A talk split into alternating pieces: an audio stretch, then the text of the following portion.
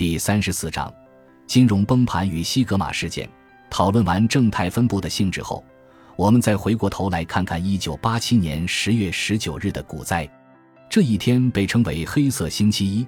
道琼斯工业平均指数下跌了百分之二十二点六，创下了历史上的最大单日跌幅记录。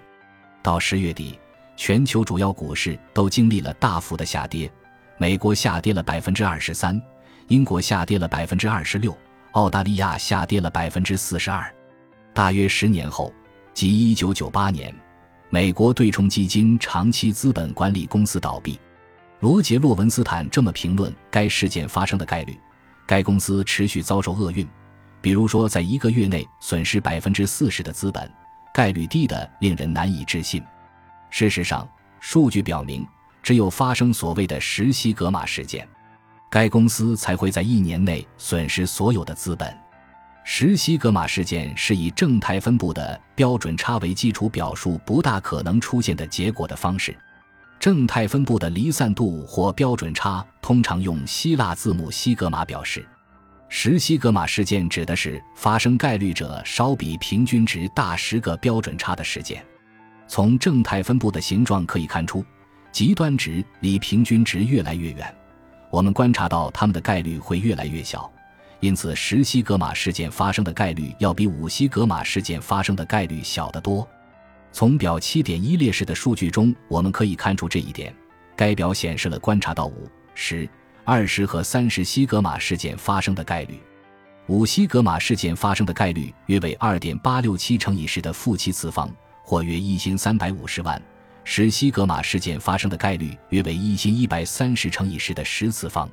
在长期资本管理公司倒闭约十年后，即二零零七年八月，金融界又发生了崩盘事件。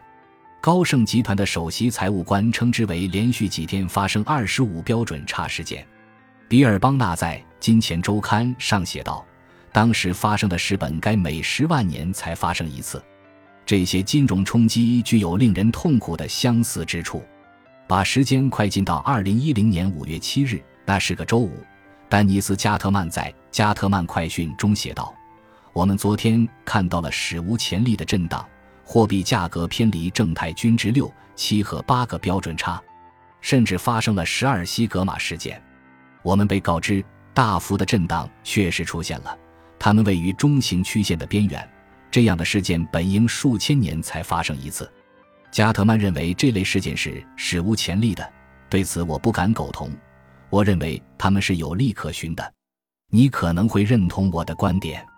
我提到的都是近年来发生的金融崩盘事件，类似的例子还有很多。事实上，经济学家卡门莱因哈特和肯尼斯罗格夫曾专门研究过这类事件的历史，他们最早约发生在八世纪。那么，这类事件不可能发生，至少这两位作者是这么认为的。但他们在现实中又屡见不鲜，这又作何解释呢？